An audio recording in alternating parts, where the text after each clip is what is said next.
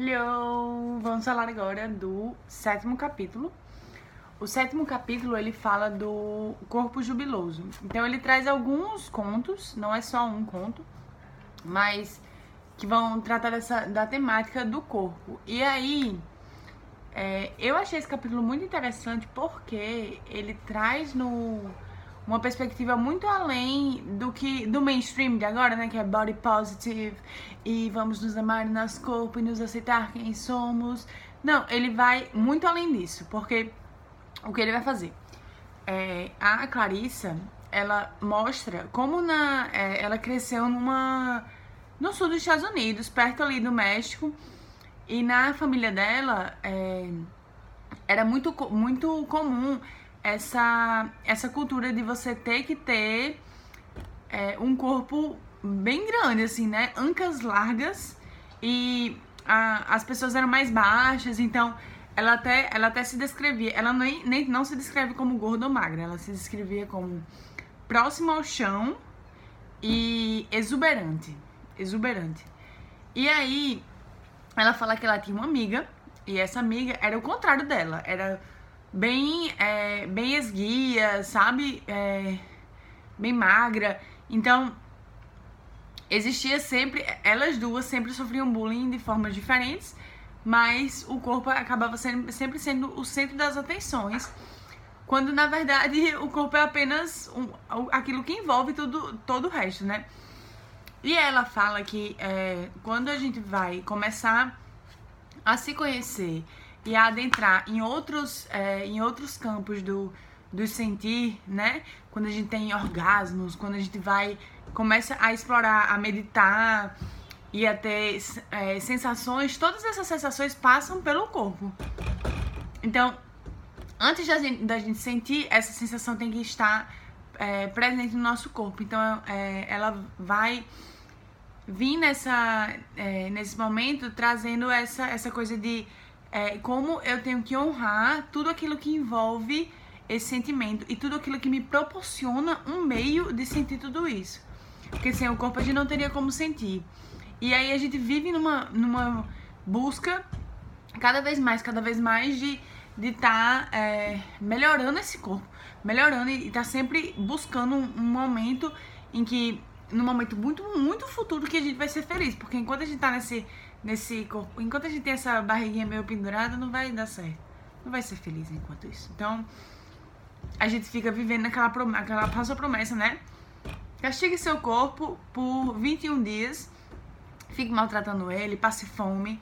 Por 21 dias, que daí depois desses 21 dias você vai ser feliz para sempre. E você não vai, entendeu? Então, é, eu lembro muito que eu nunca fui gorda, não, mas eu sempre tive aquela coisa de, de querer estar tá mais magra, porque eu tinha uma. Eu sou uma pessoa magra com uma pancinha. Então, sempre aquela pancinha. Até hoje eu tenho.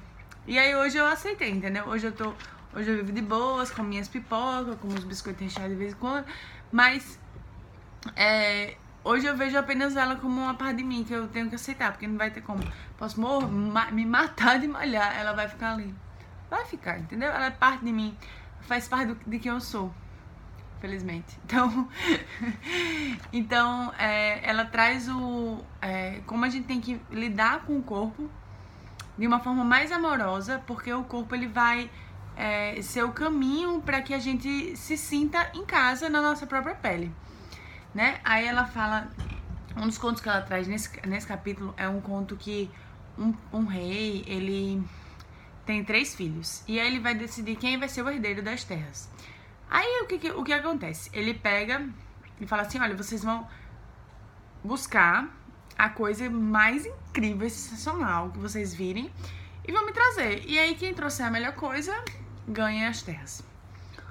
Aí um trouxe um, é, uma, um instrumentozinho que permitia ver tudo que você imaginar. Ele podia ver tudo a melhor visão do mundo era aquele negocinho. E aí o outro trouxe um tapete voador, que esse tapete leva você para qualquer canto. Todo canto que você tinha, você ia, você ia pra esse canto. E o outro trouxe um, é, um negócio que é, cheirava perfume, ah, perfume não, cheirava maçã. E é, esse negócio, ele dava uma saúde, assim, mega zorra, entendeu? E aí ela fala que é, o, o rei, ele falou assim, então, qual, vocês sabem qual é o melhor? Aí cada um vendeu o seu peixe, né? Não, meu tapete é o melhor de todos, porque daí você vai pra qualquer canto, topzera, é o melhor Uber. Aí, é, cada um fazia propaganda do seu. E ele falou assim, olha, é, todos os três são muito bons, mas a gente não tem como é, desfrutar de um sem ter o outro. Então, é, vocês foram ótimos filhos. Muito obrigada pelo, por esses presentes, mas eu vou ter que dividir a terra entre vocês três, porque um não vai viver sem o outro. E o corpo ele tem essa mesma função de você de você não ter como viver com uma parte sem a outra parte. Não tem como você sentir, não tem como você é, ter essa memória, não tem como você separar a alma do corpo, porque eles estão juntos numa coisa só. Então, tudo que você for realizar, você vai precisar do corpo para que esse corpo te guie nesse, nesse caminho, né? O seu coração tá no corpo. Tudo, tudo que envolve o seu, a sua individualidade, ele está no seu corpo.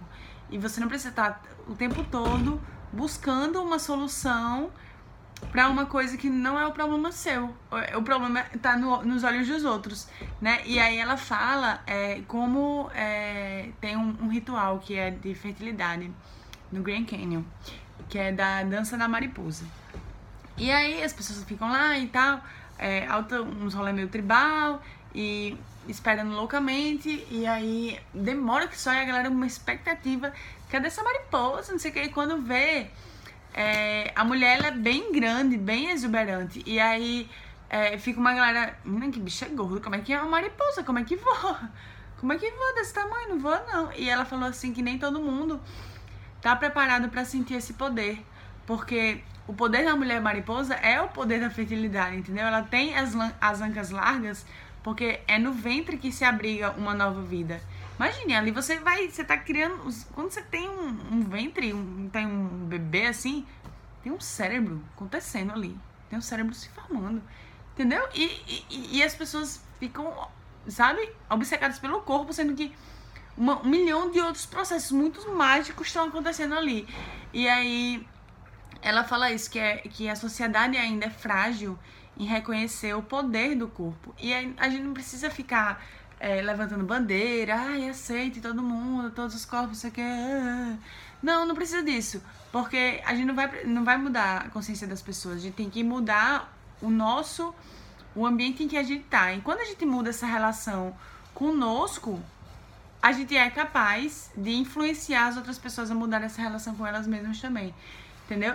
E aí, é, eu tava até lembrando, porque eu, eu cresci, eu sempre fui uma pessoa meio magrela? E aí tinha, é, eu sou, fui a, un, a, última da minha classe a ter peitos, né? Porque todo mundo tinha peitos. E eu não tinha peitos. E aí eu, aquilo teve uma época que foi um incômodo pra mim. E hoje é tipo assim, adeus sutiã.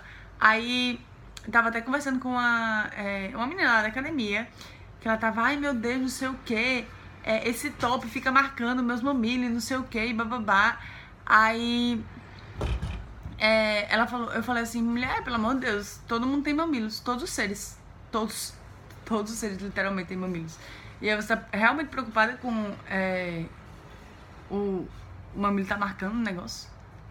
Aí ela ficou assim, sabe? Aí não sei, porque não tenho outro top. Eu fiz, é, aí você vai ficar, você não vai deixar de malhar porque seus mamilos estão marcando. Aí ela, é, né? Isso aqui. Aí ela foi malhar. E tipo assim, mesmo jeito. Ninguém liga, ninguém tá ligando pra. A, a verdade é que. É triste informar isso a você, mas ninguém liga pra você. Ninguém, ninguém vai nem, nem lembrar quem você é. Tipo assim, Ninguém vai lembrar. Então, às vezes, eu, é, eu tô na academia, não sei o que, e é, tem alguma coisa. Por exemplo, minha, minha blusa tá do avesso. Já aconteceu. E aí eu percebi, ninguém me percebeu. E no outro dia cheguei na academia e ninguém. Tipo assim, ninguém liga. Ninguém liga. Tá todo mundo tão preocupado consigo mesmo que você é apenas um, um pedaço que tá ali, entendeu? E é, não, você não precisa estar tá o tempo todo tão preocupado ela fala até de, de como a gente às vezes perde tanto tempo preocupado com essa obsessão de ter que estar tá naquela forma, de ter que caber naquela, naquela calça, de ter que. Ah, que eu tenho que estar tá, é, fritinho de rave trincado, tenho que. Ah, aquela obsessão. E a gente para de gastar energia com o que realmente importa, né? Que, que são nossos projetos pessoais, nossa criatividade. E a gente acaba suprimindo todas, todas essa, essas nossas forças reais em busca de uma coisa inalcançável. Entendeu? Porque você vai até, você pode até alcançar, mas aí. E aí? Quando você alcançar, o que, que, que vai acontecer? O que, que vai acontecer diferente na sua vida? Por que, que você acha que vai ser tão mais feliz assim, entendeu? Por que, que você não pode ser feliz ao longo do processo? Sabe? Então, é, o questionamento ele vai. Ele tem essas nuances. Então, respeitem-se, meninas e meninos também, né? Porque eu sei que é uma coisa frequente entre homens também. Mas é, olhem para si não como apenas um corpo, mas como um abrigo de tudo aquilo, de todas aquelas sensações, aquelas coisas maravilhosas, aquelas lembranças incríveis, tudo, é, as nossas marcas, nossas cicatrizes. Minha, se você for ver minha perna, tem um monte de pereba. Não, não é pereba, é tipo assim, marca de roxo, marca de coisa assim. Todas elas eu tenho uma história. Eu tenho uma história de cada, de cada uma cicatriz que eu tenho, que é uma que eu fui quase atropelada, quase morri, não sei o que, a outra eu é, saí desabando numa ladeira, a, sabe? Isso, aventuras, coisas, a vida é assim, você tem aventuras. E meu corpo vai carregar isso pra sempre. Minhas são tatuagens que a vida me coloca, entendeu? Então, respeitem isso. É isso. Beijos, tchau.